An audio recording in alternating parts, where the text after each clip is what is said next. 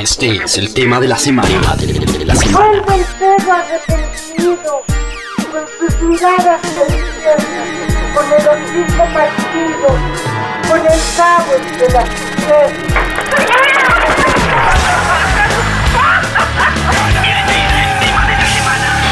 Radiografía. Ahora entiendes mucho más inercia de tu levedad. De lo importante de aceptar Todas mis habilidades Y lo que recargaba en ti. Al final Este es el Latin Roll, estamos paseándonos por el centro de Madrid y mm, me encuentro con Rodrigo Guardiola, Zoe. Eh, es un placer volver a saludarte, Rodrigo, y muchos años sin hablar contigo. ¿Cómo estás? Muy bien, gracias Jaime. Muy muy contento de estar dando el rol por, por Madrid, por España y por Europa, porque es la primera vez que vamos a un par de capitales más fuera de España. Así que es una, una, una etapa interesante y, muy, muy buena como para cerrar este ciclo del el disco de Aztlán. Hablemos un poquito de Aztlán, ya habíamos hablado en algún momento con Ángel, eh, nos había contado detalles de, de- de la producción, pero mm, quiero que me cuentes tú ahora, probablemente ya ha pasado casi un año y medio después de lanzarlo, ¿cómo sientes ese concepto y esas sonoridades de, de Aztlán arraigadas hacia la banda? O sea, ¿cómo, cómo Aztlán eh, se ha compenetrado de- dentro del sonido de Zoe? Hace poco fuimos a una estación de radio y escuché tres canciones de Aztlán. La grabación original me refiero, porque durante toda la gira te confieso que intencionalmente ya dejé de escuchar el disco porque me quedé con una memoria de él, del proceso de grabación. Y una vez que empiezas a tocar las versiones en vivo, hay algo que progresa o que avanza que te limita a, a escuchar en paz el disco porque empiezas a analizarlo o a pensar, uy, hubiera hecho esto, hubiéramos hecho esto otro. Y a veces los discos necesitan un poco de descanso. Y, y ahora me vino muy bien escucharlo. Había olvidado un montón de detalles de la grabación y ya tenía yo tatuadas las versiones de en vivo o en directo, como dicen acá en España. Y me, me llamó la atención para bien, ¿eh? O sea, me gustó estéticamente, me gustó la mezcla, me gustó el, balance de, de los elementos que juegan en el disco. Creo que es un disco un poco más... No sé si el término sea maduro o con mayor experiencia de todos en el estudio. Lo siento como que tocado de una forma muy natural, con viéndolo a lupa pequeños errores que no se considerarían errores, son, son, son detalles de la ejecución misma de un instrumento que ahora a la distancia aprecias con mucho cariño y valoras. A lo mejor cuando estabas grabando querías haber probado un par de, de cosas eh, todavía más pulidas y con el tiempo dices, no, qué bueno que no se pulió y que vive de esta forma porque tiene un encanto. Entonces así veo el disco de Aztlán como, como un disco que fue grabado con mayor experiencia, pero con, con una madurez de permitir esos accidentes y esas texturas y esas capas que fueron dándole su personalidad. Hablando hace un poco cuando veníamos subiendo mm, aquí a, pleno centro de Madrid, me hablabas de, de, de- de cómo puede una gira o varias giras consecutivas hacer que la cabeza de los músicos casi que se sature, ¿no? ¿Qué temblores y qué temores tienes tú personalmente o puede tener Zoe en este momento de cara al futuro? Pues te contaba que justo ahora, un año y medio después de haber iniciado esta gira, uno ya se encuentra bastante eh, saturado y con ganas de cambiar esta dinámica de tanto viaje y tanto avión y aeropuerto y hotel entrevistas, charlas, pre-show, after show, camerino, furgoneta, camioneta, tren o el, vehículo que te toque y necesitas un poco tu, tu energía en su estado más austero, o sea, estar un poco más solo por tu cuenta, sin estar obligado a tener ciertos, ciertas actividades.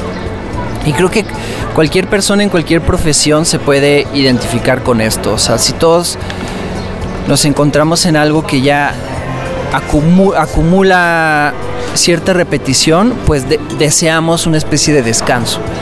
Te da- te decía una analogía de un maratón. Un maratonista se prepara, está obsesionado por una carrera, pasan muchos meses en el que se cuida, tiene que cambiar su régimen hasta alimenticio, de cómo duermes, cómo socializas, pero después del maratón posiblemente, por más que disfrutes de la carrera y del deporte en sí, quieres un cambio, un descanso y nos viene eso ya pronto y, yo creo que nos va a nutrir otra vez de esperar un poco y volver a tener ganas de adentrarnos a un proceso creativo, a meterse al estudio, a ver ahora hacia dónde vas a ir, pero contento de que estamos en la recta final a siete conciertos de terminar la gira, o sea, tres en Europa y cuatro en México. Hablando un poco ya de, de, de- Aztlán en sí mismo y, y- en una de las charlas con Ángel por teléfono que tuvimos hace como un año, nos lo comentaba, me parece que es como un disco más, o sea, con una búsqueda sonora muy vanguardista, pero también busca trozos autorreferenciales de la banda, ¿no? O sea, nos encontramos Zoe del rock and roller, algunos matices del Memorex, cosas del, del programatón, cosas, no sé, como que Aslan es como que mm, es una apuesta de largo de, de- de- de- la música actual de Zoe vista desde ustedes mismos. ¿Tú cómo lo ves hoy en día? Yo creo que son, es un, yendo disco por disco, un resumen de lo que aprendiste en cada etapa de ellos. A lo mejor en algún disco te gustó alguna técnica para grabar baterías, en otro disco descubriste la combinación de un par de sintetizadores, en otro disco descubriste cómo grabar guitarras con mucha amplitud o con mucha cercanía.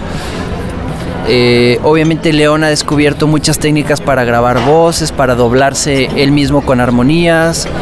Eh, hemos aprendido cómo opinar del trabajo de los demás y de las partes que hace cada quien. Hemos aprendido a utilizar el tiempo y a lo mejor los recursos económicos de distintas formas y ahora lo balanceas.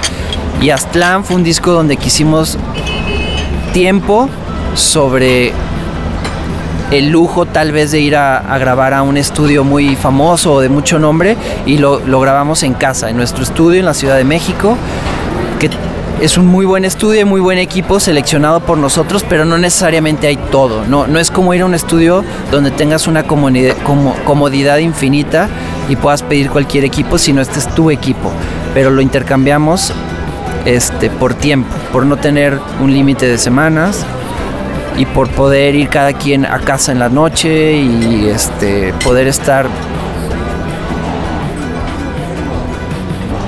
casi más meses y, más semanas pero con fines de semana libres o, descansos de una o dos semanas entre, entre distintos procesos. Entonces yo creo que Aztlán fue la experiencia o el resumen y lo que nos inspiró es una, una manera de hacer el disco. Y musicalmente le puedes escarbar el, el aprendizaje de, de esa exploración que hacemos en cada disco y, esperamos, era la intención, que haya dado inclusive no solo uno, sino varios pasos nuevos, pero está más en la gente en decir realmente a qué les suena o con qué lo identifican. Pero para mí es un- una licuadora de aprendizaje, que es un batido de aprendizaje y saber aprovechar mejor el tiempo. Respecto a, a la parte mm, rítmica, eh, en alguna época, cuando el Unplugged y tal, me, me contabas la, la- maleta de bombo, ¿no? Por ejemplo, que, que Phil Vinal, entre tú y Phil, fueron a un mercado y buscaban jaulas de pájaros, iban encontrando matices sonoras que pudieran eh, acompañar la- la sonoridad rítmica. Esta vez, en esta oportunidad, sentimos, o por lo menos yo lo veo, que, que- siento una diversidad rítmica, pero no sé en dónde está. Eh, ¿Tú cómo, cómo sientes como esa evolución y ese desarrollo desde la parte rítmica de Zoe y qué elementos nuevos encontraste o estás utilizando incluso desde la grabación de las clan y estás incorporando también en el directo? Desde la anécdota de la maleta, se siguió usando la maleta en Programaton en, y, en, y en Aztlán y en, el, en el- la música original que hicimos para el documental, para panoramas, para el score, se usó muchísimo la maleta. Y, y la tenemos en Panorama, en nuestro estudio. Y la han utilizado otras bandas, la, la hemos utilizado para grabaciones de proyectos de otros amigos. Y no solo la maleta, las jaulas se siguen usando. eh, los ukuleles que se compraron en la época del Unplug se usaron eh, ahorita en temas de Aztlán como, Lu- como Lucy, como Aztlán mismo. Las guitarras acústicas que compró Sergio desde la gira del Unplugged se siguen utilizando para, para grabaciones. Y todo, el- todo el equipo, de- desde el primer Roland SH02 de Chucho que le dio el sonido al primer disco, se sigue usando y aunque lo tratemos de estacionar y de decir, no, no, este disco tratemos de no sacar el SH, tarde o temprano sale y, y Chucho graba bajos con él o alguna melodía aguda o muy filtrada. Así que más bien la colección sigue creciendo, cada vez utilizas más colores o sonoridades y las baterías yo la verdad cada vez me enfoco más en, la- en el tipo de, en la textura y la calidad sonora del instrumento mismo y un poco menos en la experimentación. O sea, me gusta mucho el sonido muy crudo y muy llamémosle hasta hiperrealista, de un bombo microfoneado y a como esté sonando en ese momento con ese micrófono, como que cogerle cariño y decir, bueno, este, este es el bombo que tocó hoy, con este tipo de resonancia. Y más con la ejecución, controlar ese sonido mismo. Antes a lo mejor hubiera dicho, no, vamos a probar otro bombo, un segundo, un tercero, un cuarto, otro micrófono.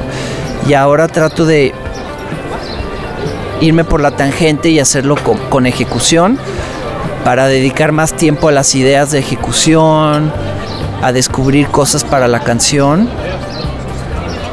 Pero son etapas y a lo mejor en el siguiente álbum nos da por usar baterías electrónicas o, o baterías muy grandes con muchas piezas.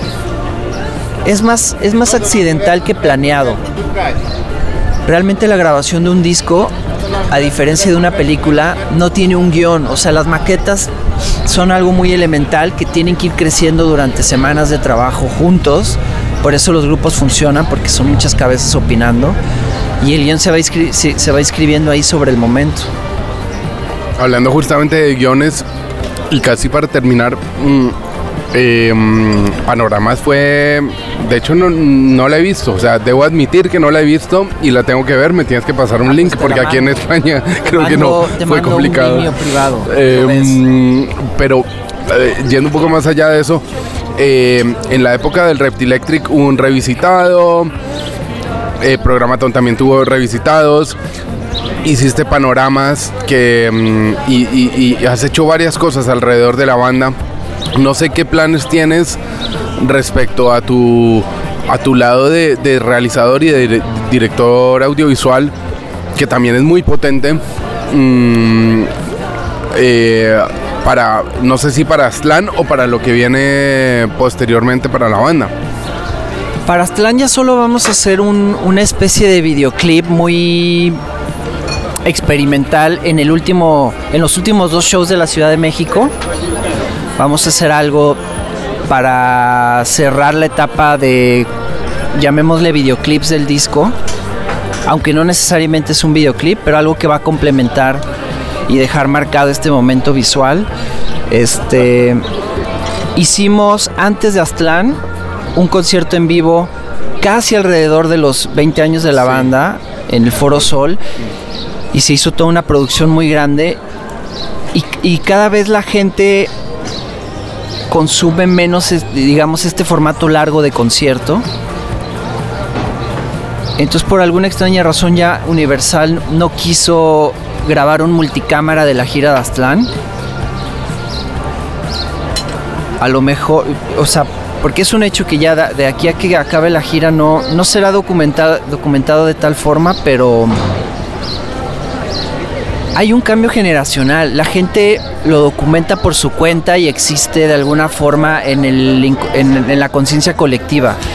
To- todos los seguidores de la banda suben videos a, a redes sociales todos los días y yo creo que la gente conoce la estética de la gira y va a tener grabada en su memoria la estética de la gira por todos estos videos publicados en Facebook, Instagram, Twitter.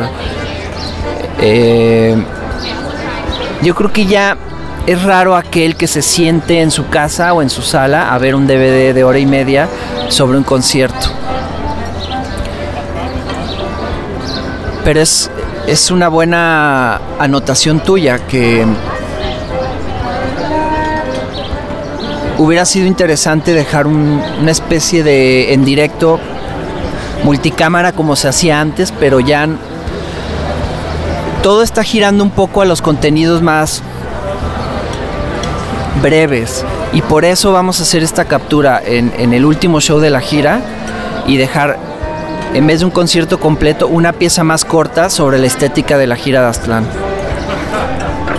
Por último, ¿cómo recibieron lo de los Grammys? Yo, la verdad es que mm, por amigos que tengo que estuvieron en Las Vegas, casi que nadie, nadie daba un duro o, o nadie se esperaba que ni por asomo Zoe fuera a ganar. Ustedes ni siquiera fueron porque tenían múltiples, múltiples compromisos y de pronto apareció. ¿Hicieron alguna cosa de PR o fue simplemente, pa, no lo ganamos y de pronto eh, nos llegó a la casa? Nada más. Y no ha llegado a la casa, pero nos enteramos un domingo, nadie estaba viendo la ceremonia, fue porque nos escribimos en un chat y ya habíamos estado muy ilusionados con la nominación de los Grammys Latinos y no ganamos y teníamos, como tú dices, pocas expectativas del Grammy americano, pero fue muy buena sorpresa y esa noche viajábamos a Boston e iniciábamos una gira que hicimos de seis semanas a principios de este año, que fue el tramo más largo de 2019 con Metric y con July Talk. Y desde que llegamos a Boston, la poca promo que se hizo iba en más en torno a la gira y a lo que íbamos a estar haciendo y se comentaba de paralelo lo del Grammy que te da mucho gusto pero tampoco era ideal en ese momento como hacer un tour de medios o algo tan específico y, y teníamos más el vuelo de la gira. Así que fue sorpresivo totalmente. Fue sorpresivo completamente. ¿Qué va a venir? O sea, bueno, ahora descansar un poco después de estos siete shows que me dices. Me imagino que será unos seis meses, un año de componer y tal. ¿Cómo sientes el SOE 2022? Eh, no sé, es te puedo inventar cualquier cosa, pero lo más importante va a ser pues las ganas de reunirse, de hacer una etapa creativa, que se, que se saque provecho, planear una nueva gira muy buena, ponernos metas ahí este, que nos saquen de la zona de confort, a lo mejor nuevas formas de presentar el disco, a lo mejor hacer el ciclo no necesariamente en el orden en el que generalmente lo hacemos, algo inventaremos, pero es parte del descanso, es lo que te alimenta la mente para poder idear cosas que te entusiasmen, algunas funcionarán, otras no, pero yo creo que si, siguiendo el ritmo de, los pasos, o sea, llegando al final de la gira, luego parando un poco, pensando bien las cosas, ya vendrá esa nueva etapa y vendrá muy buena. Rodrigo, muchas gracias por estos minutos. Preséntale a los oyentes de Latin Roll alguna de las 12 canciones tiene Aslan, ¿no? Alguna de las 12, la primera que se te venga a la cabeza. Tiene 12, tiene razón, sí. Claro, los dejo con una de mis, de mis preferidas desde la etapa en que se componía el disco. Y me despido, gracias por habernos escuchado. Están en Latin Roll. Eh, agradezco todo ese apoyo de más de una década posiblemente a, la banda y a todos ustedes que han seguido a Latin Roll y a Zoe. Soy Rodrigo Guardiola, baterista de la banda, y los dejo con este track de Aztlán que se llama Renacer.